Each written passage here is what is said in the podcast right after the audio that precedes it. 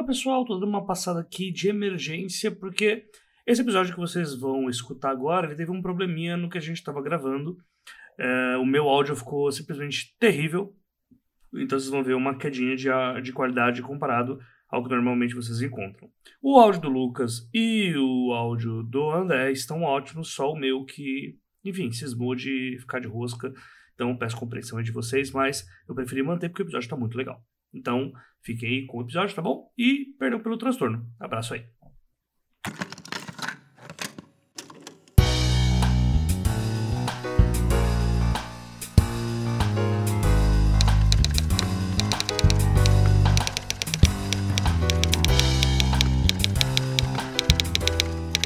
Trabalhos do Escritor, um podcast feito de opiniões de autores para novos escritores.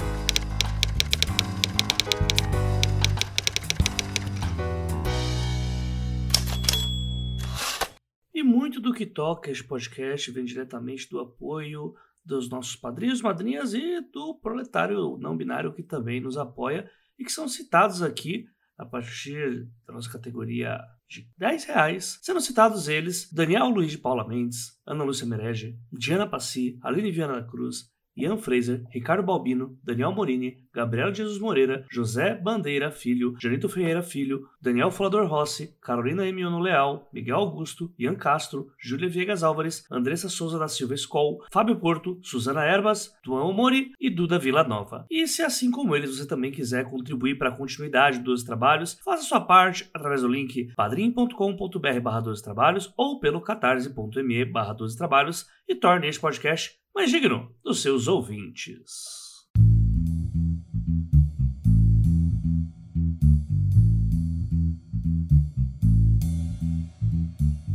Bom dia, boa tarde, boa noite, senhoras, senhores e proletariado não binário. Estamos aqui para, veja só, mais um episódio dos trabalhos, talvez um dos últimos do ano, talvez Estamos em dezembro, olha aí coisa louca. Passou muito tempo, passaram muitas coisas, passaram novidades de mercado e passaram premiações. Veja só, estamos aqui com pessoas que foram premiadas. Como eu não vou repetir a pauta lá do Thiago Lee, que é um canalha e chamou o Lucas antes para gravar, mesmo eu tendo me comprometido a gravar com ele na mesa primeiro, do que Thiago Lee, né? Fica esse puxão de orelha aqui, acabando com o podcast e ainda roubando pauta dos outros. É um miserável, miserável. Enfim, te amo, Lee. Estamos aqui com. Eu sou Lucas Mota, sou escritor e sou podcaster também. Eu escrevi um livro chamado Olhos de Pixel e eu tenho um podcast chamado Suposta Leitura. E ele ganhou o Jabuti e não quer falar! Ele ganhou o Jabuti e não quer falar! É isso! Estamos aqui com o vencedor da categoria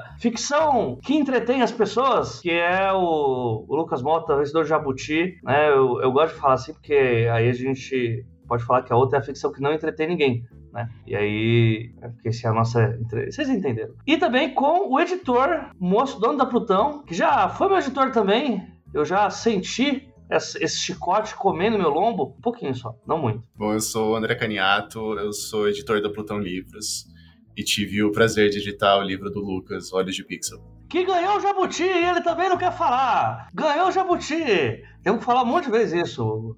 Estamos aqui com duas pessoas que ganharam prêmios Jabuti, gente. É, um, é uma tartaruguinha bonita, né? Quer dizer, não pode falar que é tartaruga, né? Não, não é uma tartaruga, né?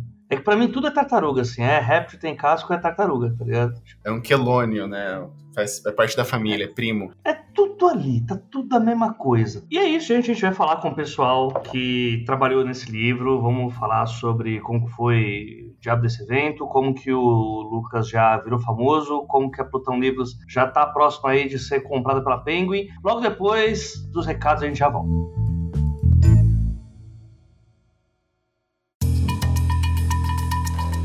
Para a leitura de recados aqui dessa quinzena, já que nosso último episódio foi no dia 5 de dezembro, né? Que a gente gravou com o Eric Novello sobre horror queer, lá no Eis a Questão. Agora eu vou passar os recados para vocês. A gente não teve dois trabalhos na última semana porque, bem, estou tratando aí do nosso último episódio do ano, né? Normalmente a gente tem três episódios uh, todos os meses, né? Então eu decidi, ao invés de pular a última semana, pular a segunda, né? E aí a gente vai gravar a retrospectiva, né? Mais para frente eu falo sobre isso, mas eu tenho alguns recadinhos para passar aqui para vocês, começando pelo hiato anual que a gente faz, né? Mas calma, calma, calma, pessoal. É normal, a gente todo ano faz um hiato aqui no Dois Trabalhos, se você é ouvinte novo. Aproveitando que a gente conseguiu agora a retrospectiva do Spotify, a gente descobriu que ganhamos muitos ouvintes esse ano, né? Pelo menos aí 50% das pessoas que nos ouvem. Sim, você começou a ouvir a gente em 2022. Saiba que todo ano a gente tem um pequeno hiato aí e a gente para com o último episódio é, sendo colocado da retrospectiva dia 31 de dezembro, mas a gente já parou de gravar um tempinho já. Exatamente no momento que eu tô falando, a gente vai gravar só a retrospectiva e depois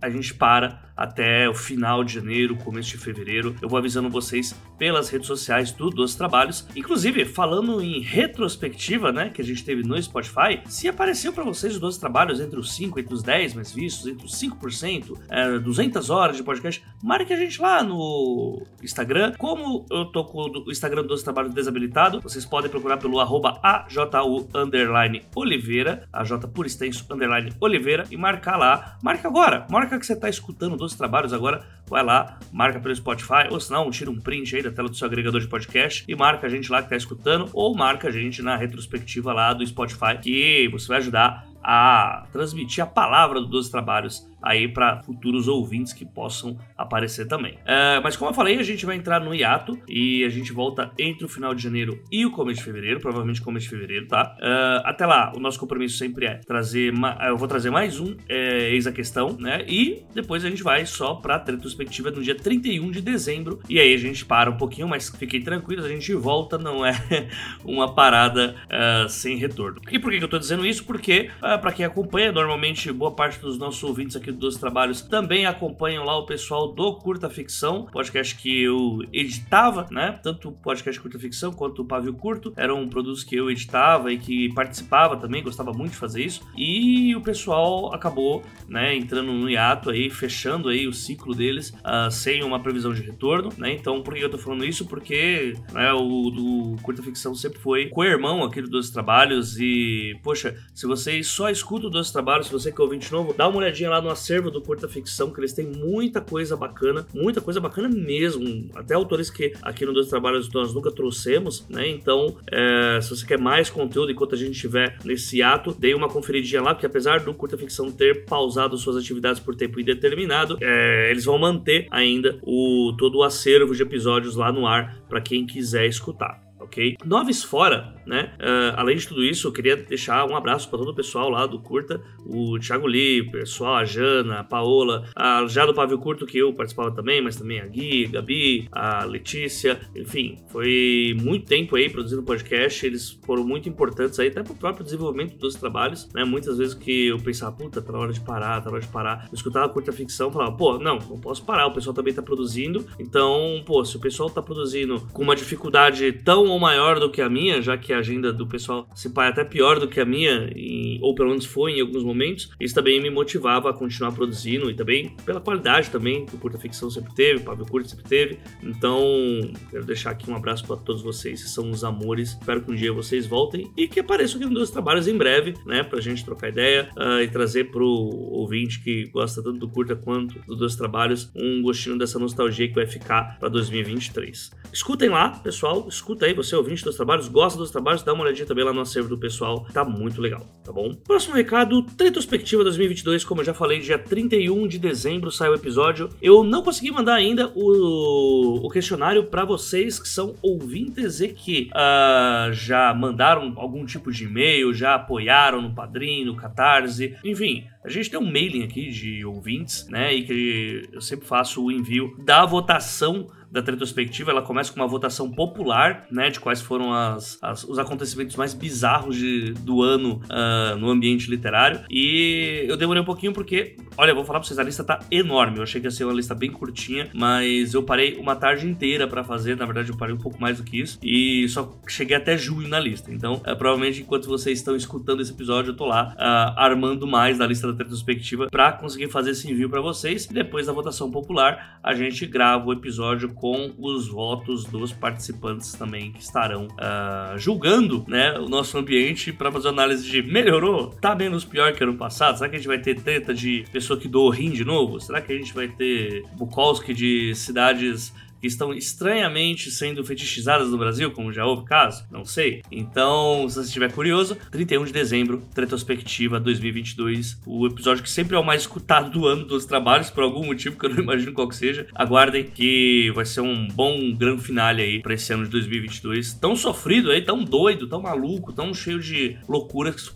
que foi 2022. Padrinho, Catarse, gente, já estão cansados de saber. Podcast não é fácil publicar. Eu sou, bem, o exército de um homem só aqui na parte de edição, né? Eu conto com a ajuda de todo mundo aqui do, do Ex a Questão também para produção de conteúdo. Só que a parte de edição aí já é mais complicada, né? Tipo, a, demanda muito tempo, a gente sabe como é que funciona. Eu sou um produtor independente, todos nós somos produtores independentes. E para ajudar o podcast a continuar funcionando de uma forma legal, agora principalmente que a gente vai dar uma virada de ano aí, gente, contribuam lá se você pode no Padrim padrim.com.br barra 12 trabalhos ou pelo catarse.me barra 12 trabalhos, ou você mandando seus 10 reais, 15 reais, um pastelzinho, caldo de cana pra gente já ajuda pra caramba. Tem gente que pode, que doa 40, 50. É, eu espero que esse ano consigamos voltar com as com as nossas recompensas. Inclusive, a gente tava falando isso lá no, com o pessoal do Curta Ficção sobre essa, essa coisa de quanto mais recompensas a gente coloca, menos a gente consegue cumprir, porque fica muito difícil ficar botando recompensa atrás de recompensa, atrás de recompensa, atrás de recompensa. E aí chega uma hora que o valor que a gente colocou lá já não cobre o trampo que a gente tá dando para tanta recompensa, né? E eu senti muito isso esse ano, já que boa parte, né? na verdade, toda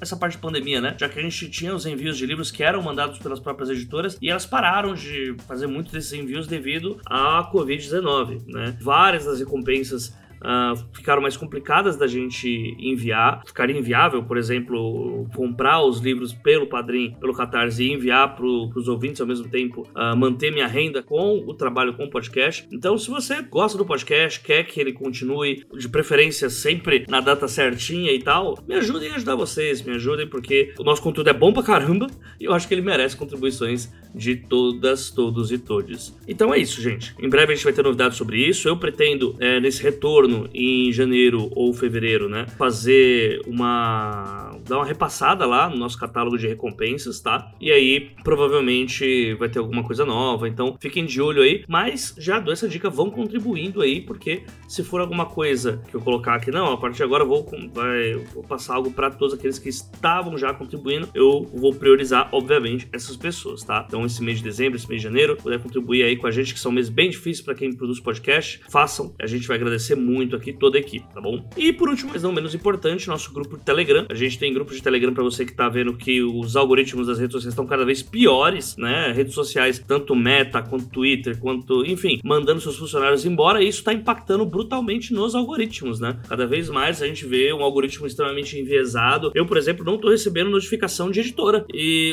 não tô nem aparecendo na minha timeline e eu tô achando isso uma coisa muito louca, já que o que eu não paro de fazer é curtir coisas de escritores, falar sobre escrita nas redes sociais, e ainda assim o algoritmo não manda para mim esse tipo de conteúdo. Isso tá acontecendo e os nossos grupos de Telegram servem exatamente para isso. É um canal que tem exclusivo para vocês e isso vai servir tanto para o ouvinte que, ah, não, mas mais um grupo, eu não quero ficar interagindo. Não tem problema. A gente tem um dos grupos que é o grupo de conteúdo, em que toda vez que sai alguma coisa do Dois Trabalhos ou que eu vou pedir perguntas pros ouvintes uh, do grupo que eu, de alguma entrevista que eu vou fazer, tiver alguma algum tipo de ideia para vocês, é lá que eu vou tá? E aí, tipo, eu só faço esse comentário lá e vocês comentam da forma que vocês quiserem, sem uma interação direta de ouvinte para ouvinte. Agora, se você quiser é, se antenar aí no grupo de outros leitores, outros ouvintes, para poder se engajar, é, trocar escrita, enfim, não tem problema. A gente tem também o grupo para ouvintes, tá tudo bem especificadinho nos nossos posts, tanto do Spotify quanto do Anchor. Então, é só vocês darem uma olhadinha, acho que também vai estar pelos seus agregadores, às vezes dá uma bugadinha, mas é só vocês procurarem lá pelo Padrim ou pelo Anchor que não tem erro, tá bom? E vocês podem lá fazer parte dos nossos grupos do Telegram. Eu posso dar garantia para vocês que não será,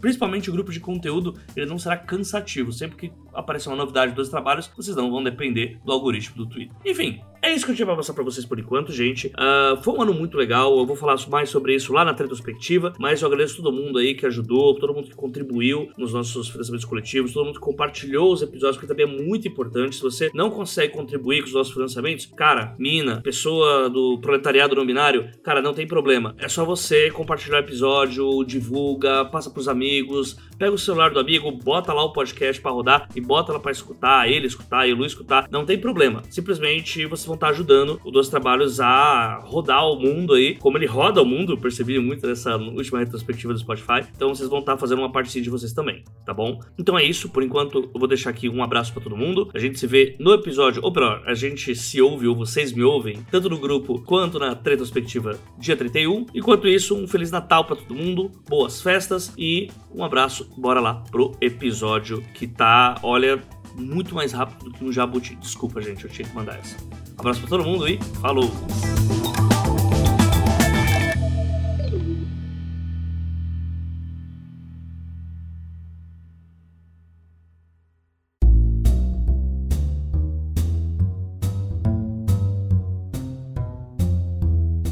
Gente bonita, gente legal. Vamos lá. Eu acho que é interessante a gente colocar aqui que é bem recente esse negócio de o prêmio Jabuti ter colocado a literatura mainstream né, na sua grade, né? A gente tem até uh, essa discussão sobre a, a nomenclatura, né? Colocado como literatura de entretenimento, enquanto outra é alta literatura, pipopopó. Mas o fato é que tem, né?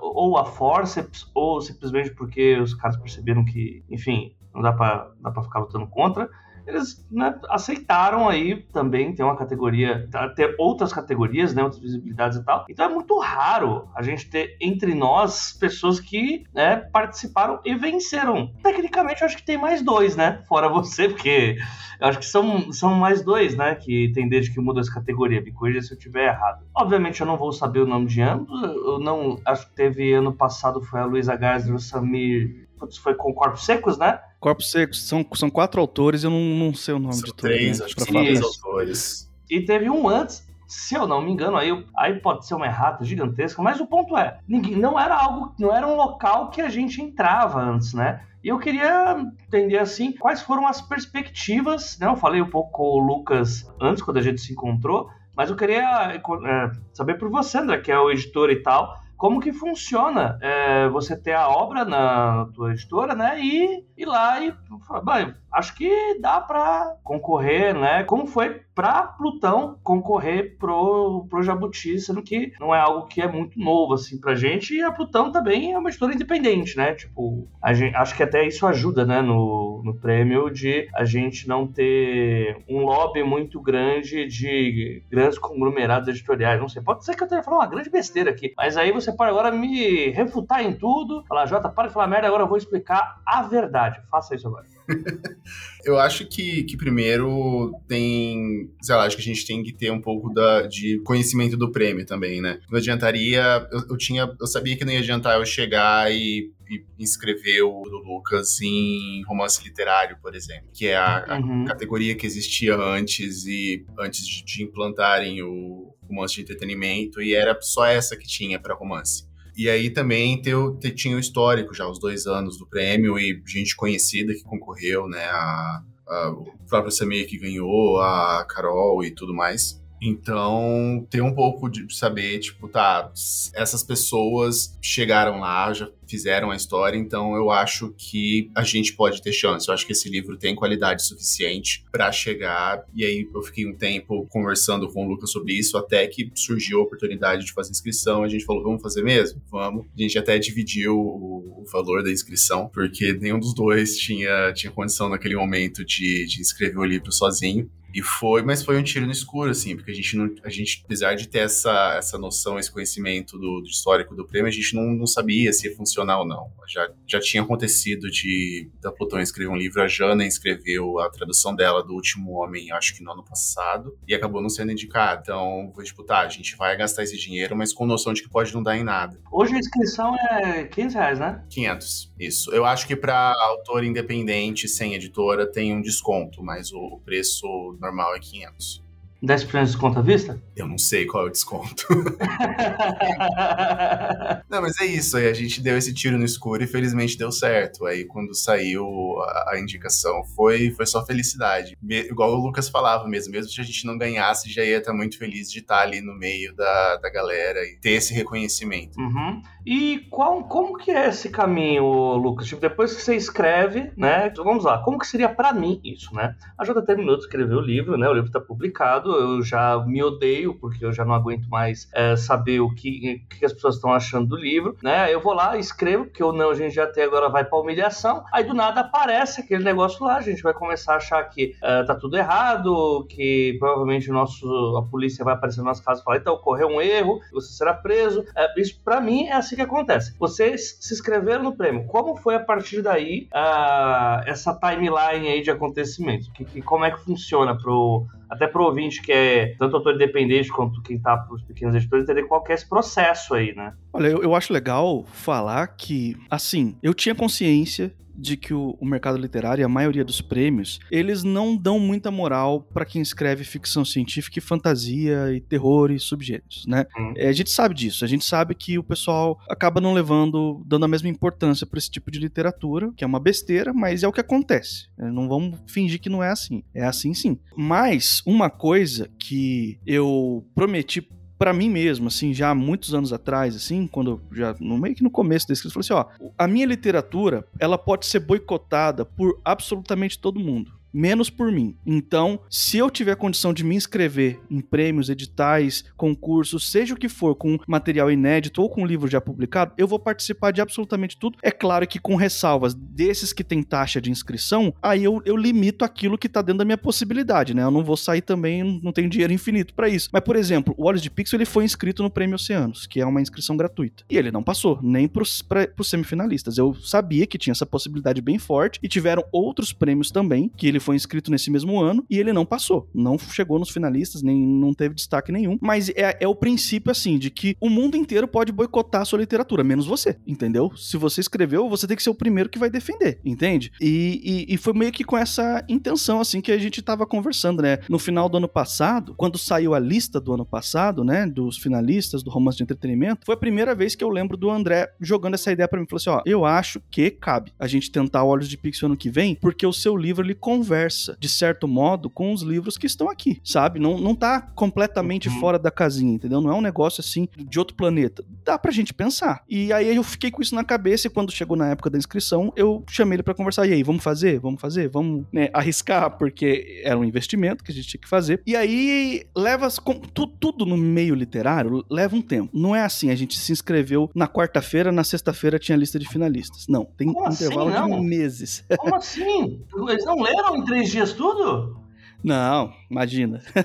Lê, sei lá, o, o pessoal lá no, no, dia da cerimônia, eles falaram que foram mais de 4 mil inscrições em todas as categorias, somando todas, não só na nossa, né? Então, imagina você ter um. É claro que é dividido por categoria, mas mesmo assim, ter um time de jurados que vale tudo em três dias, não tem nem como, né, cara? Então são meses. Meses de intervalo. Foi no finalzinho de outubro que a lista saiu, entende? No primeiro semestre, geralmente é onde você se concentra ali as inscrições dos principais concursos literários, dos prêmios e tudo mais. E no segundo semestre é onde concentra a maior parte da, das entregas e das listas e tal. É, é, geralmente é dividido assim no Brasil, né? Então a gente se inscreveu no primeiro semestre, no segundo semestre, lá no finalzinho de outubro, saiu a lista com os 10 finalistas. Sempre bom lembrar para quem não tá ligado, o Jabuti ele anuncia os finalistas em duas etapas. Ele primeiro divulga os 10 finalistas de cada categoria, duas semanas depois ele divulga os 5 finalistas de cada categoria e duas semanas depois esses cinco finalistas são convidados lá para ir para a cerimônia de entrega do prêmio, que a partir desse ano voltou a ser presencial. Na cerimônia eles anunciam o vencedor vencedor de cada categoria. Eles fazem isso por quê? Por que, que eles não chamam de semifinalista, os 10 semifinalistas e depois os 5 finalistas? Porque eles querem prestigiar o máximo possível, o máximo de livros uhum. e autores possível. Então todo mundo é finalista. 10 finalistas e depois são reduzidos a 5 finalistas. Mas são finalistas do mesmo jeito, entendeu? E eu acho isso uma estratégia muito inteligente da parte do prêmio de, de você é, prestigiar todo mundo, né? O máximo possível. Então, quando surgiu a lista dos 10, que foi a primeira vez que eu tive notícia com todo mundo, a gente não é avisado com antecedência a gente é avisado no anúncio oficial, no site, ao mesmo tempo que todo mundo, né? Eu fiquei em choque, levei um tempo para acreditar, e aí já começa a subir mensagem de os amigos dando parabéns e tal, e galera marcando nas redes sociais. Tanto que eu só fui fazer uma postagem de agradecimento, acho que foi de noite, assim, a, a lista saiu no meio-dia e Depois foi você só. voltou do hospital, não foi?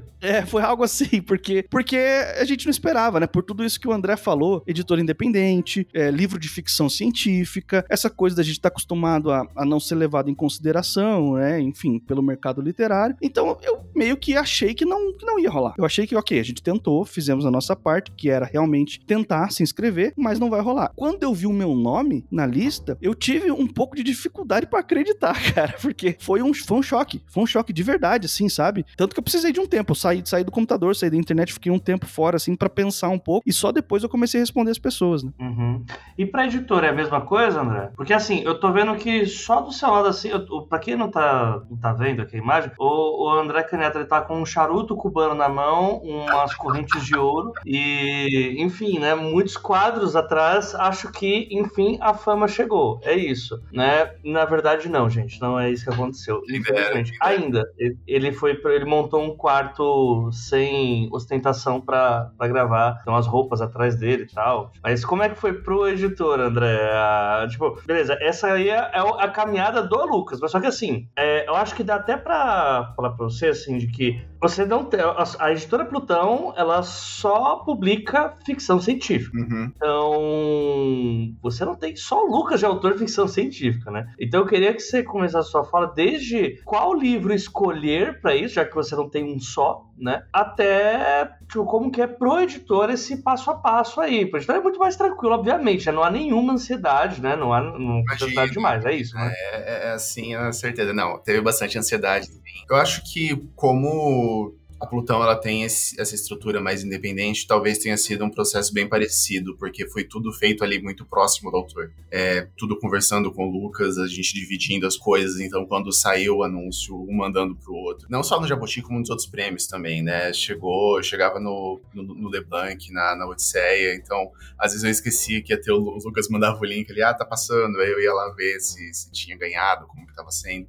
Então acho que é muito parecido e, e é como o Lucas falou, a gente se inscreve sem pensar que vai ser escolhido, ainda mais quem dirá premiado, né? Então, a Plutão ela é uma editora que tem muita coisa contra ela, é, tipo, no, no, universo, né? Porque além de publicar só ficção científica, é, que já é um, um, gênero nichado, a gente publica bastante ficção científica nacional que tem, enfrenta todo um preconceito, e só em e-book, que é o, uma mídia, assim, que o pessoal ainda não abraçou completamente no Brasil. Então, a gente escreveu assim, tipo, vamos ver o que vai dar. E ficou torcendo pelos meses até sair. Eu tentava dar uma animada no Lucas, né? O Lucas às vezes ficava, não, não, não vai dar nada. Eu falei, não, vai sim, você vai ganhar, você já tá no papo. Mas eu tava ali na ansiedade também, ali, né, na, na preocupação e tudo. É, quanto a qual livro escolher, eu acho que depende muito. Já aconteceu, por exemplo, de eu, de eu ter me arrependido de não ter inscrito um livro, que foi no caso da a capa de Diário Simulado do Delson, que eu acho uma capa maravilhosa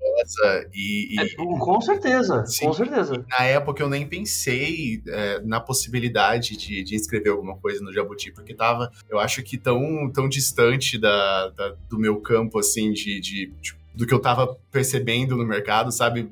Tão longe da posição em que, que eu me encontrava com a Plutão, em que eu enxergava Plutão, que eu nem, nem me toquei. Foi só, eu acho que no ano seguinte que eu falei, putz, eu podia ter inscrito e que eu acho que tinha chance e tal. Então, depende muito. É, calhou de quando é, saiu o livro do Lucas e de quando saiu pouco depois a lista do, dos indicados, de eu falar, pô, tá aí essa ideia, porque a, a essa categoria, né, de romance de entretenimento, ela é posterior à criação da Plutão. Então, quando ela, quando ela surgiu, a Plutão já estava aí tentando, e eu acho que demorou um pouco também para cair essa ficha. Pô, a gente tem chance nessa categoria, porque eu não sei também o que eles iam aceitar como romance de entretenimento. Eu, eu não lembro se foi na mesma época ou se foi um pouco depois que eles começaram a aceitar também é, independentes. Então, eu não sei se, se, eu, se talvez se eu tivesse me inscrito algum livro no, na primeira é, versão desse prêmio, se teria sido considerado, porque por ser talvez só em e-book ou, entendeu? Então depende muito. Acho que de agora em diante eu vou ter mais essa coisa da, na cabeça, tá? Tipo, temos a chance de, de, de, concorrer e até, e até ganhar, mas até agora era, era uma coisa muito nebulosa, uma possibilidade muito incerta, assim. Não, e eu acho muito estranho até, lógico, né? Eu sempre fui uma pessoa que reclamei muito de prêmios, porque normalmente o prêmio não. Quando a gente fala de especulativa, a gente não tem muitos prêmios sobre isso, né? Tipo, pra falar que não, agora a gente tem o prêmio Machado, que, é, que vai nessa linha por causa da editora, tem, tipo, o prêmio Odisseia, tem. Mas assim, no livro de Jabuti, não, não, a gente basicamente nunca teve. Mas até essa categoria, romance de entretenimento, é algo que que me pegou muito quando você colocou colocou essa coisa de eu não sabia o que, que ia ser considerado. E, de fato, tá muito novo ainda o prêmio, porque Sim. basicamente eles consideraram tudo, né? Tipo, é. vocês concorreram com o Vitor Martins, que é, que é de história contemporânea LGBT, né? Ah, o Lucas com ficção científica. Ah, me ajuda aí, teve algum. Teve terror também? Teve fantasia. Acho que esse ano não teve terror, pelo menos nos 5. Não lembro se nos 10. Uhum. Teve dois livros de afrofuturismo nos 10 do Alessandro e da Sandra, que acabou indo pro 5 também. Ah, sim. É, então, e aí fica muito complicado você jogar, porque aí já não é mais. Tipo, você pegar, por exemplo, ficção literária, né, que é sempre aquele romance cabeçudo, que vai falar sobre as internalidades do ser humano, pipipi, popopó. É mais fácil, é tipo o mesmo gênero, né? É o mesmo tipo de história contemporânea que está sendo contada ali, por mais que fugir, vai, é uma distopia que seja mais cabeçuda, mas raramente isso vai acontecer, né? Agora, quando você pega vários gêneros diferentes assim, ou subgêneros diferentes na mesma categoria, é, tipo, é muito difícil julgar, né? Sim, e eu acho também que não só nos gêneros, gêneros, mas também na, de onde os livros vêm. Porque esse ano, por exemplo, em romance literário, quatro do, dos cinco indicados eram da Companhia das Letras. Então a gente é. pensa também, tipo, tá, eles vão considerar romance de entretenimento só de editora grande ou vão considerar também outras coisas? Porque uma Pode coisa é, é, falarem assim, olha, a gente tá aceitando independentes, outra coisa é aceitarem independentes também, é aceitarem também é, é, editoras pequenas, que é uma coisa que pelo menos esse ano eu não vi no, no do, romance literário, eu não lembro de ter visto, pelo menos eu posso estar enganado, talvez na, na nos 10 ali tinha algum mais independente. Acho que teve coisa da Malê, né? Mas a Malê, é, já, eu acho que já tá entrando naquela categoria de editora pequena para títulos, né? Tipo, que pega prêmios. Vira e mexe, a gente vê a Malê fazendo um barulho em algum, é, é que, se, é, que eu não sei se, a Malê também seria considerada editora independente, né? Ela é pequena, uhum. mas é, é, diferente do caso da Plutão, é diferente do caso de alguém que, que, publica só na, na Amazon, ou sei lá, da Dami Blanche, por exemplo, que são ali uma coisa mais. Uma, coisa menor ainda que pequena. É uma micro editora, né? É, uma, é um é uma editora de uma pessoa só, né? Basicamente, Sim, né? Tipo... É, a, a, Ana tá tocando a, a Dami sozinha também, né? Agora eu tenho a ajuda do, do, do Thiago Lage, mas também passei muito tempo sozinha na Plutão. Inclusive, na época que eu publiquei o Óleo de Pixel, eu tava tocando sozinho. Então, é, uma, é um esquema diferente. Eu não sabia se isso seria... Uhum. Como isso seria aceito, né? Se eles olhariam mesmo, se teriam a mesma atenção, ou se seria, tipo, não, a gente aceita a inscrição, mas vai pegar tudo da Companhia das Letras. Então, é, é bom uhum. ver que eles aceitaram e que, de alguma forma, tem essa diversidade de gêneros aí também. Uhum. E só para deixar claro pro ouvinte que, assim, não é nenhuma insinuação que está sendo colocada aqui, tipo, ah, não, eles têm, eles têm preconceito com... As... Não, é que, assim, é, eu acho que é, é, é bom espe especificar isso. Tem um podcast que chama Conversas Paralelas, vocês podem procurar, que é o do Ivan Mizanzuki, e ele tem um episódio que é perfeito para exemplificar isso, que é sobre como que é escolhido um filme para o Oscar. E, assim, quando você escuta esse episódio, o mundo se abre, porque é aquilo, vamos passar os argumentos para o Prêmio Jabuti, por exemplo, mais de 4 mil livros, né? Dificilmente esses 4 mil livros foram lidos de cabo a rabo. Dificilmente pode acontecer de, tipo, o lobby ser um fator que vai ser importante para que quem estiver lendo dê uma, uma olhada a mais naquele livro. Tipo, ah, eu vou ler. Eu tenho sei lá, mais 30 livros para ler. Eu vou ler esses aqui da companhia, de editoras já com crivo, eu vou arriscar com esse independente aqui. Vai variar muito de quem que tá fazendo, né? De quem que tá sendo o, o jurado ali e tal. Tanto que a gente tem, por exemplo, o prêmio Sesc aqui em São Paulo, para evitar qualquer tipo de comentário desse tipo. Você só manda o um manuscrito com o um nome fictício. Você não coloca nem o nome do autor e não, obviamente não tem editora, porque né, são só histórias inéditas e não tem passar por nenhuma editora ainda, mas já para evitar esse, esse erro, né? Esse, essa questão que foi que deu bafafá quando a Luísa Geiser ganhou dois anos seguidos, né? Que, pô, de novo! Né? Mas enfim, é, então só para não, não, caso alguma editora editora, para não ficar essa, né? Uma, uma, má impressão. Mas eu, é, eu acho que é super compreensível isso, até por conta de que eu já vi algumas premiações que falavam que queria o manuscrito em papel. E isso, para quem publica só e-book, já desgraça tudo, né? Tipo, tá, eu vou ter que é, imprimir em sulfite, tá ligado? Porque, tipo, você não vai pedir uma cópia vai sair uma fortuna, né? Tem, vocês pegaram já algum, algum tipo de prêmio que exigisse isso como obrigação ou não? Sim, no caso, como eu mapeei todos os prêmios desse ano que eu que eu poderia me inscrever, tem um prêmio novo, que é o primeiro ano dele, que é o Prêmio Candango de Literatura, é lá de Brasília, organizado lá pelo pessoal de Brasília. E eles, na, no, na regulamentação deles, eles pediam que tivesse uma edição física. Se fosse só e-book, não era elegível. Não, uhum. Mesmo que tivesse ISBN, que é o caso de todos os livros da Plutão. Todos têm ISBN, né? Mas não era suficiente para eles. Então, assim, não tinha o que fazer. Não, não tinha como escrever e pronto, né? Mas basicamente todos os prêmios que tinha lá, a, que aceitava a inscrição de e-book, eu fui em todos. Todos eles que para os quais eu era elegível, né? Eu me inscrevi uhum. em todos. Acho que só, é, só assim, entre aspas, porque já é um número que eu acho bem legal. Três que eu acabei chegando como finalista: o Odisseia, o LeBlanc e o Jabuti. Mas a quantidade que eu me inscrevi foi bem maior que essa. Eu acho que passa de. Talvez passe de 10, assim. Nossa. Eu acho que o próprio Jabuti, por um tempo, aceitou só, só livro impresso. Eu não acompanho o processo de inscrição há tanto tempo assim, mas se eu não me engano, eles mencionaram na, na cerimônia que eles mudaram isso muito por causa da pandemia, que aí ficava pouco prático enviar o pacote pro, pro, pros jurados. um, um negócio cheio de vírus, né? Então eu acho que por um tempo eles, eles mesmos, não sei se foi antes de, de começarem a aceitar os independentes, talvez por isso que começaram a aceitar também, porque eles falaram, não, a gente, capaz que pensaram assim, né, a gente já vai aceitar digital mesmo, vamos abrir logo. Uhum. Mas, então, é, é, é, um, é um empecilho grande e, e e-book no Brasil ainda é uma coisa complicada, não, é não é um tipo de, de leitura que foi completamente aceita ainda, ainda tem muito dessa coisa, não, eu preciso sentir o cheiro do, do, do papel, o cheiro da tinta, então é, é complexo. Eu tenho opiniões sobre isso, mas é aquele meme lá do advogado mandando a mensagem no WhatsApp. Não se atreva. Eu, eu, realmente acho que envolve políticas de tratamento. Enfim, eu não vou falar sobre isso. É...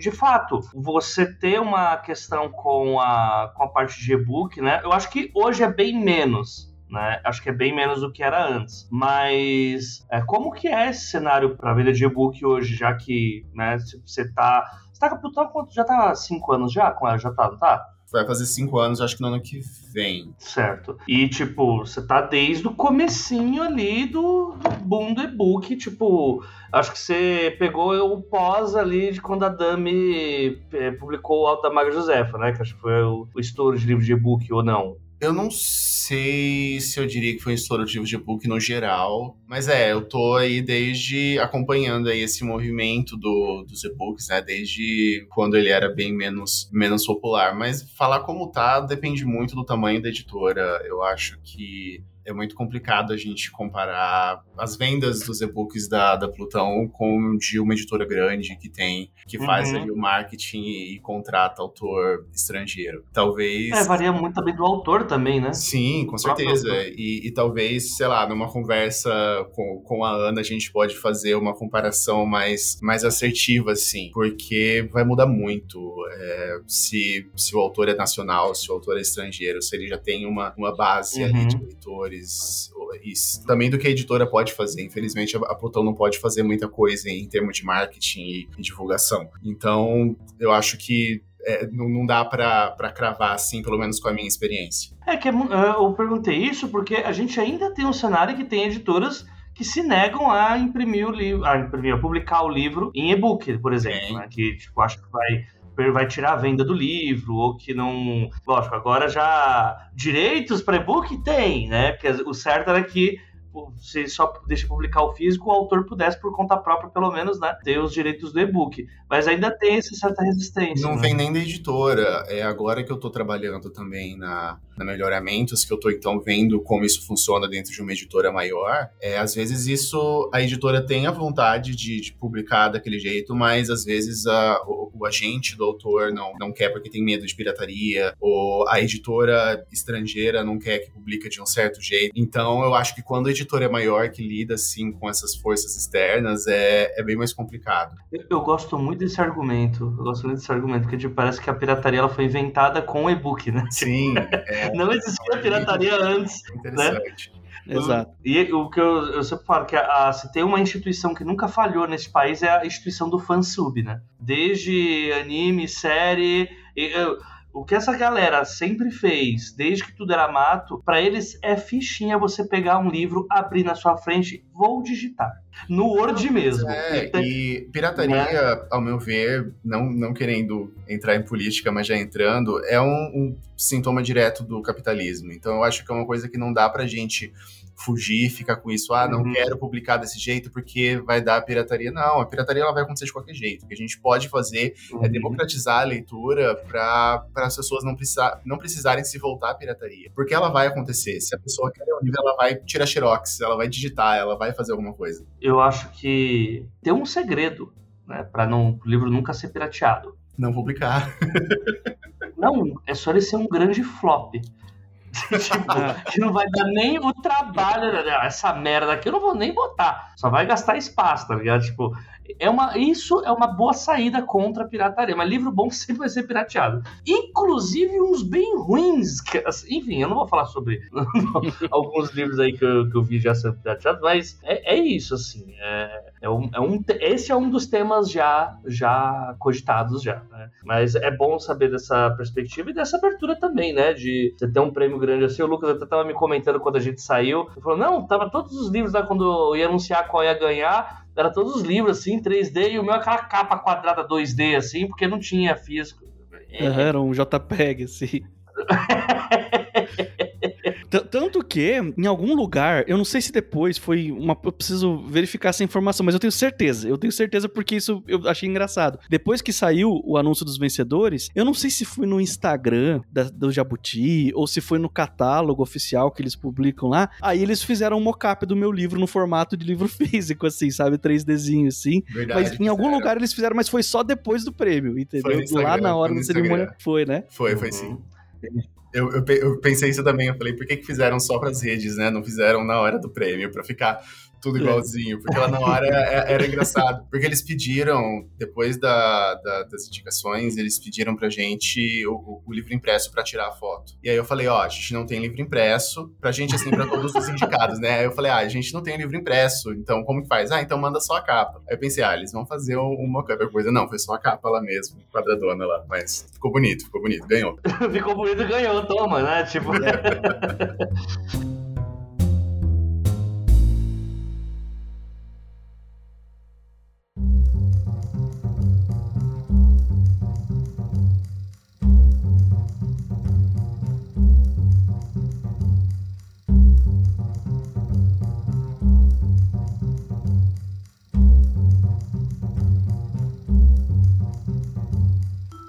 Durante o evento, como é que foi o evento assim para vocês? Foi tranquilo? Ninguém cuspiu em vocês por serem meros, meras pessoas da ficção científica? Como é que foi o rolê todo lá? Inclusive, André estava com um chale maravilhoso, estava despontando de chale no rolê. Só vou dizer isso, mas Lucas, fala como é que foi lá o evento pro pessoal. Ah, o André é sempre elegante pra caramba, né? É, então, cara, é, tinha todo um protocolo, assim, sabe? No, eles mandam um e-mail dizendo como é que vai ser o cerimonial, que hora que tem que chegar e tal. O evento estava marcado para começar às 8, mas os finalistas tinham que chegar a partir das seis e meia. Era, tinha uma fila específica, uma porta específica por onde os finalistas entravam, tinham que dar o nome, você botava um adesivo na sua roupa assim para marcar você como finalista, porque depois tem um lugar específico lá dentro no teatro que os finalistas tinham que ficar sentados, entendeu? Numa, numa certa ala lá. Uhum. Não é nada demais assim, mas o que acontece é o seguinte, cara, eu não sei se todos os anos são assim, mas esse ano ele foi no Teatro Municipal de São Paulo, que é um lugar super bonito, histórico, assim, e eu, como um bom cara que não é de São Paulo e nunca foi para São Paulo dar rolê, eu entrei nesse lugar, eu fiquei totalmente deslumbrado, assim, eu falei, mano, nada justifica para mim um lugar ser tão grandioso, tão bonito e tão, assim, decorado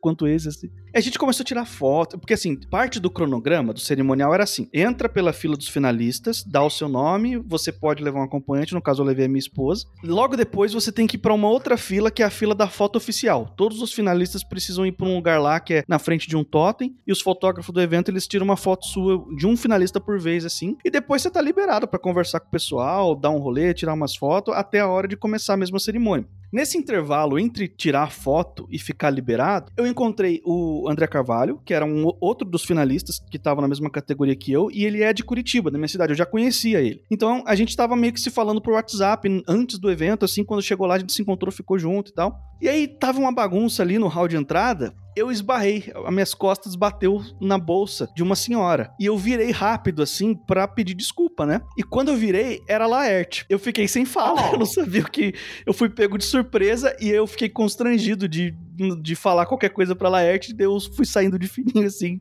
Tomara que ela não tenha percebido. Laerte, você tá me ouvindo? Me desculpa, fui eu que esbarrei na sua bolsa. Eu fiquei sem reação, porque você é a Laerte, porra. Eu sou seu fã, então eu fiquei sem saber o que falar na hora. Se a Laerte estiver ouvindo a gente, aí eu vou ficar sem o que falar agora. ela tá. Nos nossos corações, ela tá.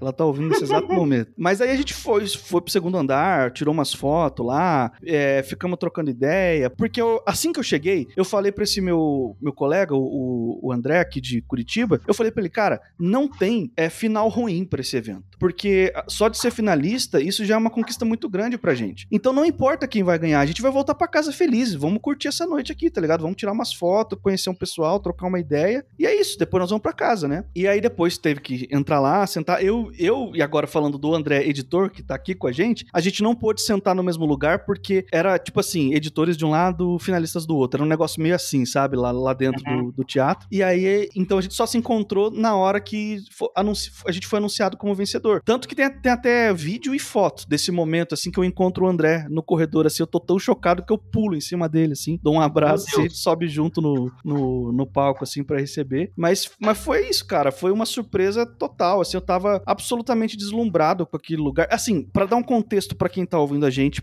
temporal, assim, foi exatamente no mesmo dia da estreia do Brasil na Copa, certo? O Brasil tinha acabado de ganhar de 2 a 0 assim, tinha fazia minutos que tinha acabado a partida, tava tendo comemoração na rua, assim, e aí a gente entra no, no Teatro Municipal, parece que a gente passou por um portal, que as pessoas estavam lá fora felizes pra caramba e lá dentro mais felizes ainda, porque tava todo mundo muito feliz lá, entendeu? Muito achando o máximo, tá no evento, no Jabuti, tinha muita gente lá que era, assim como eu, que era finalista pela primeira vez, então tava, tava todo mundo assim curtindo o momento, sabe? Era uma vibe muito boa do ambiente, assim. Então era como se a gente tivesse passado por um portal mesmo, assim, sabe? Entrado numa outra realidade. E foi isso, cara. E foi isso. Depois que, que teve a premiação em si, eu voltei sem ter no meu lugar, não consegui prestar atenção em mais nada do que aconteceu naquele palco, porque eu fiquei completamente fora de mim, assim, sabe? Tentando responder mensagem, falando com a minha esposa que tava do lado, ao mesmo tempo tentando falar baixinho para não atrapalhar, porque ainda tava, tava rolando a cerimônia ainda, né? Eu só fui acordar de verdade na hora que a Sueli Carneiro subiu no palco para dar o discurso dela, porque ela era a personalidade homenageada desse ano. Então ela tava lá, todo mundo aplaudiu. Quando ela subiu, aí eu meio que acordei, assim, eu voltei a prestar atenção. Mas tanto que eu só fui saber quem eram os vencedores quando cheguei em casa. Depois da minha categoria, assim, eu só fui entender quem que tinha ganhado quando cheguei em casa e fui ver a lista completa, sabe? Não teve um infarto, tá bom, né? Se a história foi essa, né? Que aparentemente são os sintomas que você tá colocando.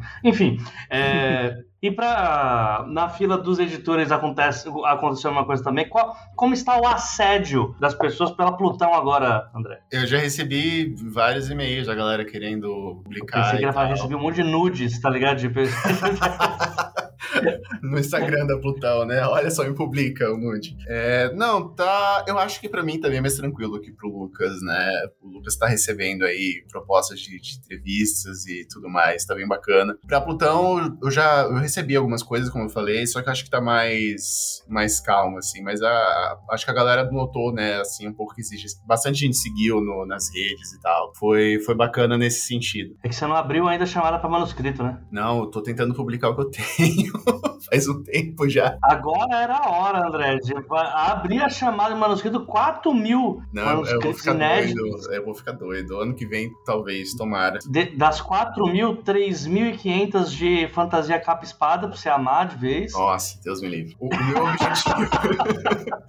o meu objetivo pra 2023 é muito simples: publicar mais de um livro, que foi tudo que eu publiquei em 2022. Então, se eu conseguir publicar dois em 2023, eu vou ficar muito feliz. Tá bom, tá bom. E o assédio, Lucas? Já teve já que falar quantas vezes? Eu sou casado, não mande mais nudes. Ah, não, isso, isso não rolou. Esse tipo de assédio não, não aconteceu ainda. Mas o, o que tá acontecendo bastante, assim, a gente ganhou um número muito maior de leitores, né? Tem muita gente vindo atrás do livro. A gente percebe pelas vendas na Amazon e pelo número de resenhas que começa a aparecer no Goodreads e no Scooby, tá ligado? Meio que da uhum. noite pro dia, assim, começou. Eu tem clube do livro já marcando leitura com olhos de pixel, sabe? Uns negócios assim que eu, eu como escritor, nunca tinha experimentado. Esse tipo de experiência de ter ao mesmo tempo uma galera querendo ler o seu livro, sabe? Para mim o normal era eu publico um livro e ao longo de um ano ano, dois anos, eu vou pegando um pouquinho de leitor aqui, um pouquinho de leitor ali, vou fazendo um trabalho de divulgação de longo prazo, cauda longa, e lá na frente, no longo prazo, a gente vai conseguir um certo número de leitores, que não é muito grande, não é muito expressivo, mas é legal, é um número legal. Só que com o Jabuti aconteceu que esse número legal que eu tinha na minha cabeça, ele meio que se multiplicou por dois, por três, por quatro da noite por dia, assim, entendeu? E foi um negócio. E aí começou a surgir alguns fenômenos assim, tá ligado? Começou jornal ligar para mim, oh, quero marcar uma entrevista com você. Teve jornal que me entrevistou por telefone. É, e eu tenho uma curiosidade de bastidores que eu posso te falar aqui que eu não falei em lugar nenhum. Inclusive, que, tipo, como esse aqui é um podcast de escrita, a gente tá falando principalmente para escritores, é legal o pessoal saber as estratégias que eu tô usando agora para quando você tiver a possibilidade, quando você tiver a oportunidade, você lembrar disso, que é uma dica importante, sabe? Eu não sou jornalista, mas eu sempre gostei muito de jornalismo, assim, então, meio que de forma amadora, eu me envolvi um, um, ao longo da minha vida com jornalismo, então algumas coisas eu sabia já. Quando eu lancei o financiamento coletivo do meu livro anterior, O Boas Meninas, eu fiz release e mandei para um monte de veículo para um monte de jornal e alguns publicaram, falando sobre o meu livro e, e a campanha no, de, no Catarse lá. Dessa vez, eu resolvi, é, porque tem um, tem um prêmio em dinheiro também. O Jabuti, além da estatueta, tem um prêmio em dinheiro. Eu peguei uma parte desse prêmio, conversei com um amigo meu aqui de Curitiba que é escritor também, ele é, ele é jornalista do meio literário, ele cobre literatura. Ele tá fazendo assessoria de imprensa para mim. Então ele elaborou um release profissional e entrou em contato com um monte de veículo. Então, assim, o pessoal que me segue no Twitter tá vendo que quase todo dia eu tô postando, ó, saiu notícia não sei aonde, saiu matéria não sei aonde, saiu entrevista não sei aonde. É por causa disso. Algumas dessas foi espontânea.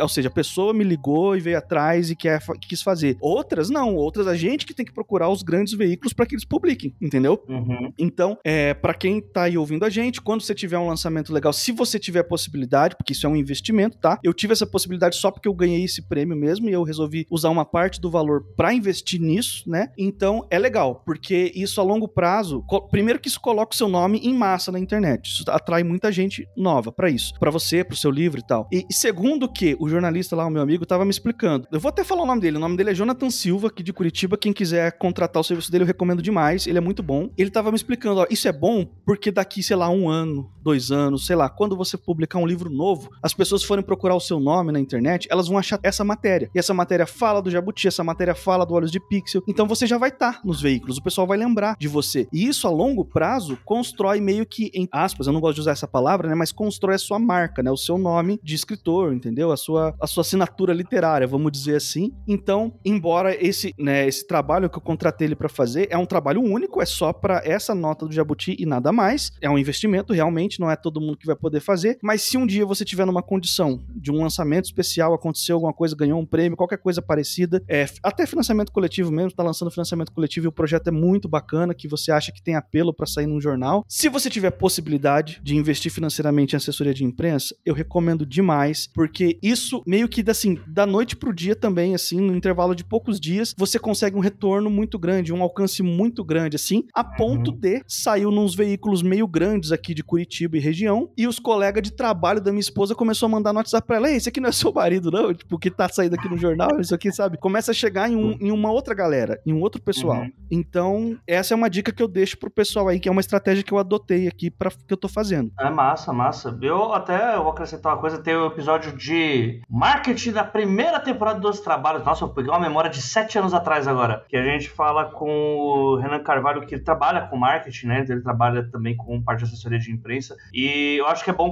pegar o exemplo do Lucas assim. Beleza, é um investimento que vale pra caramba se você não tem essa condição de fazer, se você tiver um produto bom para colocar. Você não. É o, eu até lembro o exemplo que o Renan dá, que é o que eu levo pra minha vida, que é o motivo de papel higiênico vagabundo ter embalagem ruim, embalagem com mal, que não é chamativa. Porque você não investe pra caramba numa embalagem de um produto ruim, você só vai disseminar produto ruim. Então, se você tem um produto bom, você tem que jogar ele pro máximo de lugares possível. E aí você tem um negócio que acabou de ganhar o jabuti, você tem que tacar no mundo mesmo e pra não, né, pra manter esse hype rolando, né? Ou no caso, você falou um financiamento coletivo uh, grande, né? Tipo, eu sei que o pessoal do, do Jovem Nerd fez isso pra cacete, né? Eles saíram um monte de lugar, eles têm sua própria equipe, né, que faz essa parte e tal. Acho que é uma dica muito válida. Ah, e as mais recentes tem o case da Gil Domingues, né, que é uma pessoa que vendeu pouca coisa, né? Ela vendeu pouco livro, a Gil Domingues. Esse dia ela tava falando que ela chegou a 50 mil cópias vendidas, já tá... O número de vendas dela você já consegue imaginar na voz do Faustão, né? Mais de 50 mil cópias! Isso é um sintoma de algo que tá realmente vendendo muito. E a Gil, ela, ela gravou lá no Curta Ficção também, também, outra dica aí pra vocês irem lá no Curta Ficção, que a Gil Domingues, ela fala sobre como que ela fez a preparação de marketing do livro dela, como que muitos meses antes ela já estava ligada ao como que ela ia fazer para divulgar né, os veículos, a assessoria de imprensa que ela utilizou, enfim, foi uma parada, é um episódio bem bacana lá do, do Curta Ficção.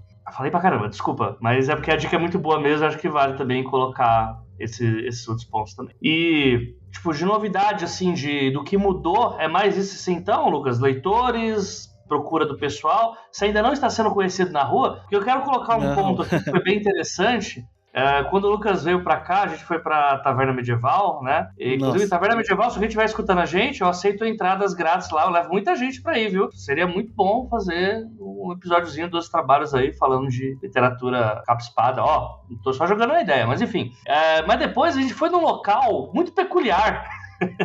chamado Boteco do Valdir. Um abraço pro Valdir, inclusive. É, Valdir que não tem cara de Valdir, tem cara de qualquer tatuador da galeria do rock. Não de um tiozinho com a barriga forjada a torresmo e cerveja. Eu cheguei, Valdir, você sabe que você tá aqui com o vencedor do Jabuti. E a resposta do Valdir foi muito reflexiva. Ele foi, é.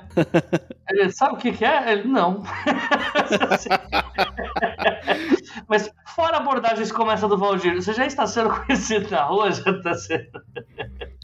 Cara, não, olha só, não. Na rua, não, de jeito nenhum, né, cara? Tá louco? Isso aí, a gente tá falando de literatura, mesmo. Não, não, é, não é isso. Em época de Copa do Mundo, pô, não, não é isso que vai acontecer. Não, eu tô perguntando isso porque é algo que, como aqui tem, é um podcast muito para escritor iniciante, né? Existe muito esse glamour, né? De, ah, eu vou lotar as minhas tardes de autógrafo, vou ser conhecido nos locais, vou ser parado nos eventos. E é muito bom fazer essa pergunta exatamente por causa disso, né? Porque o hype está agora, né? Agora está Lucas Mota no hype de acabou de ganhar o Jabuti, né? Então é bom dar essa perspectiva até para quem, tipo, o uhum. que, que, muda para saber, tipo, e aí, qual que é esse glamour aí? Cara, ó, eu vou falar que eu recebi, só para dar dois exemplos, assim, a, a, própria jornalista que foi me entrevistar, ela me tratou como se eu fosse um, sei lá, Jorge Amado, alguma coisa assim, tá ligado? tá ligado? Ela, me tra... ela falou assim, nossa, que, que legal e tal, porque ela, ela chegou falando assim, ó, isso aqui não é uma entrevista, eu vou fazer um perfil. E eu perguntei para ela qual que é a diferença entre perfil e entrevista. A reação dela foi, meu Deus, eu vou responder isso pro escritor e tal. Eu falei, mas gente, não, calma, tá, tá, tranquilo, entendeu? Não tem nada demais aqui. E eu recebi um e-mail, eu não sei se eu posso falar isso, cara, mas eu recebi um e-mail de um cara. Se você não puder, eu posso cortar depois. Eu recebi um e-mail de um cara que é para me dar os parabéns pelo Jabuti. Foi esse o e-mail, entendeu? Do nada. E eu fiquei, eu agradeci, claro. Ah, falei, oh, muito obrigado, muito gentil da sua parte. Mas eu fiquei absolutamente chocado. Como assim, ah, tá ligado? Esse, esse, cara veio mandar um e-mail para mim só para dar os parabéns, sabe? Eu fiquei surpreso. Porque uma coisa são seus amigos, são seus seguidores, né? Os leitores, dar parabéns nas redes sociais. Aí beleza, é, é mais normal. Mas um cara que não tem nada a ver comigo, assim, que tá lá uhum. num outro lugar, eu fiquei surpreso, assim. Isso me pegou muito de surpresa, sabe? Interessante, interessante. Muito legal, cara. Muito legal mesmo. Já é o contar. Quando você vem pra São Paulo, agora você retorna o e-mail. é, vamos, vai que ele quer pagar, sei lá, um café pra você. Essa gente aí vai pra lugar, cara, é fogo de chão só, viu? E aí você não me vende, se te chamar no fogo de chão, você não me vende, fala, não, só quero uns pãozinhos, mas com o pãozinho é 25 reais. Mas, pô, é só pãozinho. Pede aquela picanha, aquele negócio, tá? Não, não, me, não faça passar vergonha, não, Lucas. Porra, caramba. Uhum. Nossa, não, cara, mas eu, eu não consigo ser assim. Eu não consigo ser essa pessoa aí. Que pessoa, Lucas Mota? Que pessoa? Vamos lá, é, já que é um julgamento meu aqui, que pessoa? Não, é, é, é, porque assim, eu sou o tipo de pessoa que eu sempre fico preocupado de estar tá incomodando os outros. Então eu não, uhum. eu, eu, não abuso da boa vontade. Isso entendeu? tem que ser tratado em terapia, tá, Lucas? Você é a pessoa convidada, se te oferece, você aceita. é, talvez, talvez um dia eu, eu consiga transcender para esse nível aí, mas hoje, hoje em dia, eu não consigo ser assim, não. Tem que ir aos poucos. No próximo você pede um bolo. Aí depois vai, vai melhorando. É. Uma, uma creme cracker, vai pedir um chá e uma creme cracker. É, o objetivo é, é chegar no café, bater no balcão e falar assim, ó, embala tudo que vocês têm aí que eu vou levar para casa e eu vou congelar por um mês lá. Boa.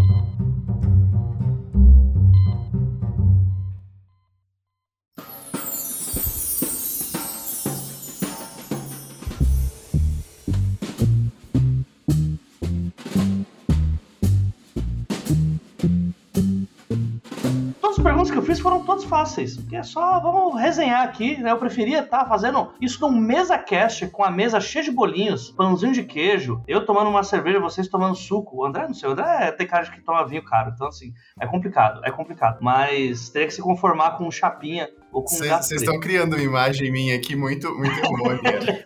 o Lucas falando que eu tô sempre elegante, você falando que eu tô um vinho caro. Gente, olha, olha onde eu tô. Não tá é de chale, André. Essas correntes de ouro, já falei, cara. Não, não engana, não. Não engana. Se vocês estão ouvindo barulho de vento, é porque o André tá gravando do iate dele, né? É que a casa dele fica nas montanhas. Enfim, Agora vem a pergunta difícil mesmo, e essa é, é pra botar pra lascar mesmo. Porque assim, eu acho que é importante ter a visão do autor e do editor nesse negócio. É por isso que eu trouxe vocês. Na verdade, eu ia começar com essa pergunta, mas eu falei, não, eu tô com fome, minha, tô esperando minha comida, então vamos esperar pra pergunta séria quando eu estiver um pouquinho alimentado. Por que, que vocês ganharam o prêmio? O que, que tem de importante, o que, que tem de relevante nessa história que fez o que vocês acham que foi um diferencial pra vocês ganharem o prêmio? Eita, ficou um negócio sério agora aqui, ouvinte, vocês não fazem ideia.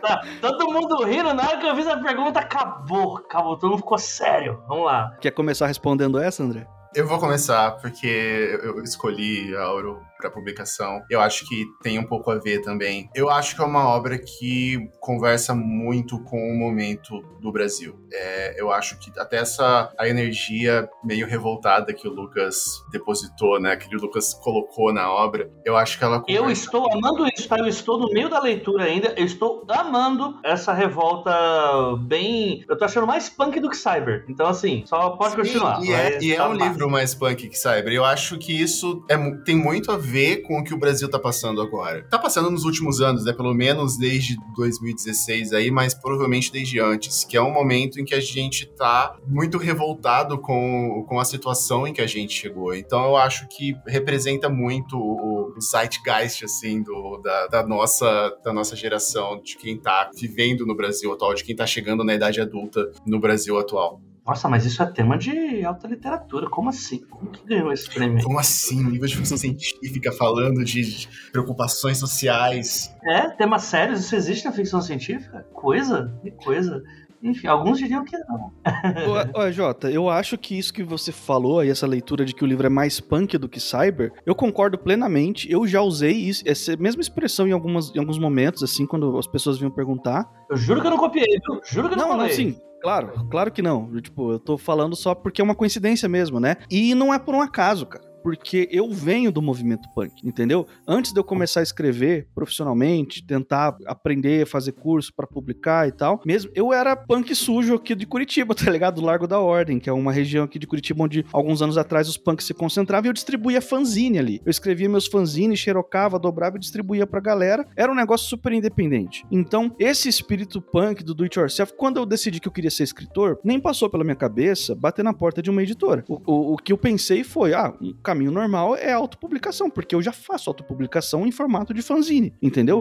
Uhum. Um dia, talvez, uma editora se interesse por publicar o que eu quero. Mas eu não vejo o sentido de eu que tô começando agora e implorar uma oportunidade nessas editoras grandes que tem por aí, porque eu, não- Uhum. eu acho que eles não vão nem ouvir o que eu tenho pra dizer, entendeu? Então fui lá, me preocupei em, em- em estudar, fazer curso, ler livros e escrever o melhor que eu podia e publiquei na Amazon, depois financiamento coletivo, Catarse, e só depois eu tive uma oportunidade na Plutão. O Olhos de Pixel, ó, uma curiosidade. Eu não sei se eu falei isso já por aí. A minha intenção original com Olhos de Pixel era fazer outro Catarse, porque eu tinha acabado de ter uma publicação bem sucedida pelo Catarse, que era o Boas Meninas Não Fazem Perguntas. Então a minha Uhum. intenção com Olhos de Pixel era escrever ele inteiro e lançar um capítulo por semana no Wattpad até a metade. Porque na metade tem meio que uma revelação importante, um acontecimento que faz as pessoas ficarem curiosas, entendeu? E aí eu, nesse dia, eu ia lançar o financiamento coletivo. A minha estratégia era essa. Só que aí abriu o edital da Plutão bem nessa época que eu tava planejando meu financiamento coletivo. Eu falei, poxa, eu me identifico com o que tá sendo publicado na Plutão, me identifico com o trabalho do André, e o que tá escrito no edital tem tudo a ver com o que, tô- com o que eu tô escrevendo. Cabia, entendeu? Então eu falei assim: eu vou fazer o seguinte: o pior, o pior que pode acontecer é o André falar, ó, não vai rolar, e aí eu volto pro meu projeto anterior de ir pro Catarse, entendeu? E só que ele aceitou. E aí mudou tudo, entendeu? Mudou todo o rolê. E ainda bem que mudou, cara, porque se eu tivesse ido pro Catarse, eu não ia ter a edição do André, entendeu? Eu não ia ter a colaboração dele pro processo. Isso é muito importante. A gente tem que saber que um bom editor, ele não sabota um texto. Ele extrai o melhor do autor. Entendeu? Ele fala assim: ó, essa cena tá legal, mas ela pode ficar mais legal se você fizer um- assim. Pensa no que, que você pode fazer pra ela ficar desse jeito aqui. E a gente teve algumas conversas assim no processo de edição, e eu acho que o livro, com certeza, ele não, não, não teria vencido o Jabuti se não fosse pela colaboração do André. Entendeu? Então, foi um, um procedimento assim, um trabalho em equipe mesmo, sabe? Ele me respeitou muito enquanto autor e eu respeitei ele muito enquanto editor. Trabalho em equipe, é assim que funciona. Bonito, achei bonito e tudo mais, mas não mete o louco não. Por que ganhou o prêmio? Eu concordo com a, com a leitura do André, de que fala com o momento atual do Brasil. Eu, é um livro que o- ele tem um alvo, a minha literatura ela tem um lado. Eu sempre escolho um lado quando eu escrevo alguma coisa. Eu, eu, eu me posiciono sempre nos meus textos, né? Ah, mas também as pessoas querem botar política em tudo, gente. O que tá acontecendo? Ah, imagina, né? Literatura Ah, com política. Onde já se viu um negócio desse, né? Como Literatura assim, com política. deixa, pro, deixa pro leitor ter um lado, você não precisa. Aqueles, né? É. A morte do autor. Eu vou deixar realmente para os leitores avaliar as nuances do Olhos de Pixel, mas, eu- mas ele tem um alvo específico que é a intolerância religiosa, que ela nos, especialmente, assim, no Brasil há muito tempo ela, ela fala alto aqui nesse país, mas especialmente nos últimos quatro anos, ela falou alto demais, alto demais a ponto da, da gente começar a tapar as orelhas, assim, de não aguentar mais, entendeu? Então eu escrevi esse livro em 2018. E aconteceu o que em 2018? Que tipo de catástrofe que aconteceu em 2018 nesse país aqui, entendeu? Nem imagino, cara. Eu Né? Imagina o que aconteceu. Então, não por um acaso, esse livro ele tá falando com uma galera. Ele tá conversando com uma galera, porque ele realmente ele é mais punk do que cyber. Porque ele é revoltado, ele tá à margem da sociedade. Os personagens, os protagonistas ali, eles estão à margem da sociedade, eles fazem parte do submundo total. Quando eu participava do movimento punk aqui em Curitiba, eu me sentia exatamente como os meus protagonistas. Eu, eu sentia que não havia lugar no mundo pra mim. Por outras razões, né? Os, os personagens do livro, eles fazem parte de minorias das quais eu não faço parte, mas esse sentimento de que você não é bem-vindo, ele é muito forte se você faz parte do movimento punk ou de outros movimentos culturais que existem por aí que estão à margem. Esse sentimento de que não há lugar pra você, esse sentimento de que você não é bem-vindo, de que você não é bem visto, de que você não é bem quisto, entende? Então, isso tudo movimentou o livro e eu acho que nesse momento, em particular que a gente vive no Brasil, essa talvez seja a razão pela qual esse livro tá conversando com tanta gente. Um louco, é isso. Essa hora o ouvinte tá batendo palma. Eu não, eu não, porque eu tenho opiniões muito, muito discretas sobre esse livro. Tipo, acho um cúmulo o autor não citar o Jesus Robô. Pra mim, ele só ganhou por causa do Jesus Robô. Jesus Robô é uma. Então, não é robô, né? porra, porra, porra. porra Não é robô. Deixa... É a chamada, é a chamada pro cara.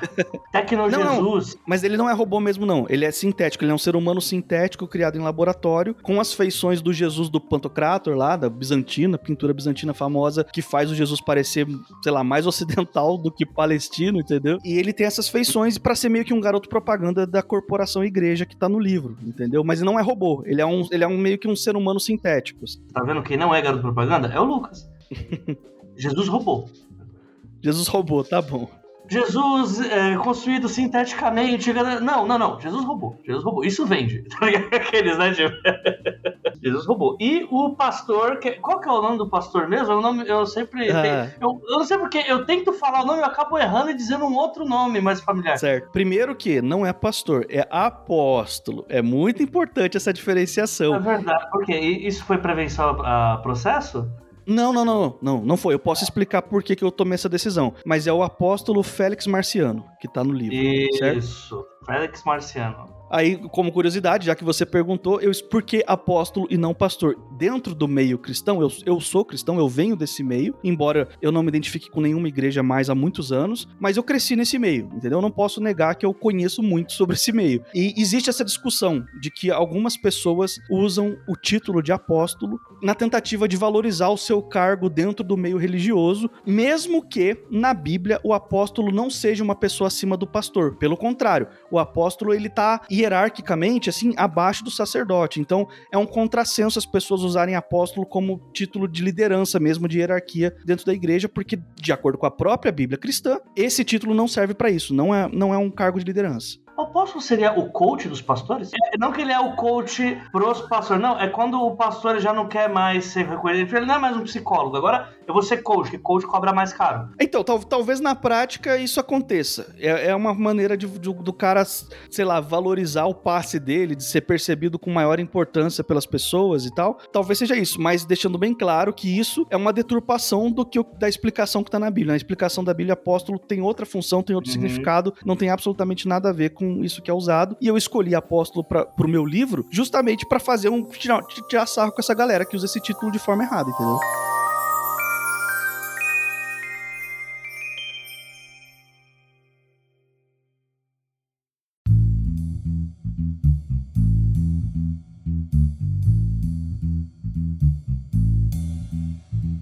Então agora você vai ser obrigado a falar qual que é a sinopse dessa história agora, já que a gente tem o Jesus robô, o, o Félix Marciano, né? E, bem, aonde que isso entra numa história? Tipo, vamos lá, né? A história é o seguinte: a gente vai acompanhar tudo pelo ponto de vista da Nina, que é a, é a protagonista. Ela é uma pessoa da comunidade LGBTQIA+, e ela tem dois amigos que também fazem parte dessa comunidade, e eles são mercenários. Eles trabalham no submundo. No, logo no começo do livro, eles são pegos pela polícia, são presos, e a polícia fala assim, ó, vocês têm duas opções, vocês vão pra cadeia e vão apodrecer lá, ou vocês vão fazer um trabalhinho aqui pra gente, porque a gente tá com um programa novo aqui que a gente vai usar as habilidades de vocês e tal. E aí eles decidem que eles não têm escolha, entendeu? Eles vão fazer esse trabalho, e o trabalho envolve capturar um hacker, o que é, tipo assim, só demonstra o quanto que a polícia não conhece conhece nada de tecnologia, porque você vai ser contratado para capturar um hacker, só que você não é uma pessoa que trabalha atrás de um computador, entendeu? Você é uma pessoa que tá na rua fazendo serviço de mercenário, assim. Então, entende? Tipo, é, é de propósito, é uhum. é para realmente mostrar que a polícia não tem preparo nenhum para lidar com esse tipo de tecnologia.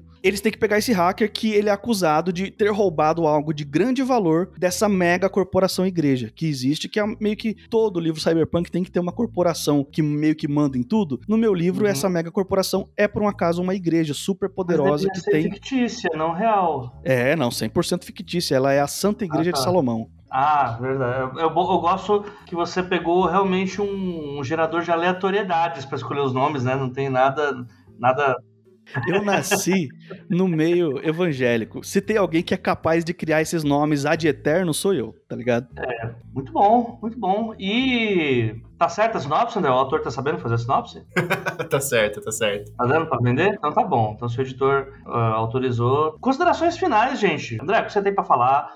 Considerações finais, momento é teu, últimas palavras aí sobre isso, não que você vá morrer, mas últimas palavras sobre isso por episódio e faz seu jabá também depois disso. Porque talvez você tenha alguns outros livros, né? Além do Vencedor do Jabuti, tem o próximo Vencedor do Jabuti que também já tá com você, né? Você vai Talvez, pra... quem sabe. É, então. Bom, eu queria agradecer a todo mundo que vem acompanhando a Plutão desde o começo ou depois, todo mundo que presta atenção nessa, nessa editora e bem pequenininha que está tentando fazer o máximo possível aí dentro do que a gente tem. Uh, é um trabalho difícil que, não, que eu não consigo me dedicar é, completamente, mas é muito de coração e eu fico muito feliz vendo ele ser reconhecido. Então, obrigado mesmo. Quem não conhece ainda Plutão e quer conhecer, Plutão Livros aí no, no Instagram, no Twitter, a gente posta lá sempre que possível todos os lançamentos e divulga as coisas que estão acontecendo. E eu espero aí que venha coisa boa já no começo de 2023. Lucas, vamos lá, considerações finais. Manda o pessoal comprar seus livros. Então, gente, eu, se você ainda não se convenceu, eu queria pedir para você acessar aí a página do, do Olhos de Pixel na loja de e-books da sua preferência, né? A gente tá disponível em todas as lojas de e-book do Brasil. E dá uma lida na sinopse lá, dá uma olhada nas avaliações que o pessoal deixa nas resenhas, tem algumas resenhas já postadas por aí. Eu tenho certeza que pelo menos assim um, um pouquinho do que esse livro tem para oferecer vai te fisgar, você vai gostar da proposta, da premissa. Se você é uma pessoa que tá com raiva, que sente raiva, que tem alguma revolta dentro de você, saiba, eu escrevi esse livro para você, que eu tava morrendo de raiva e de ódio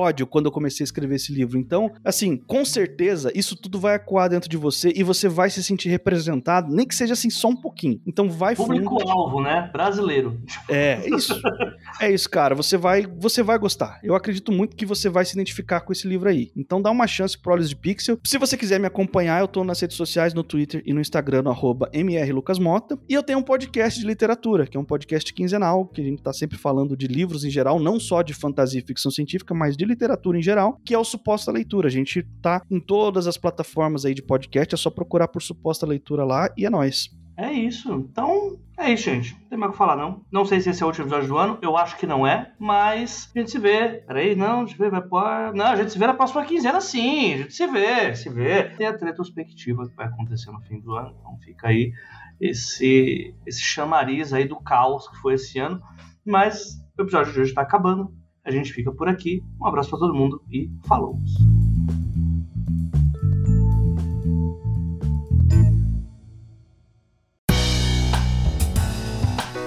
Este podcast acontece graças ao trabalho de várias pessoas.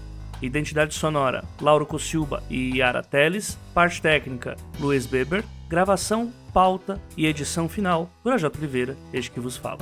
Obrigado por acompanhar e até a próxima quinzena.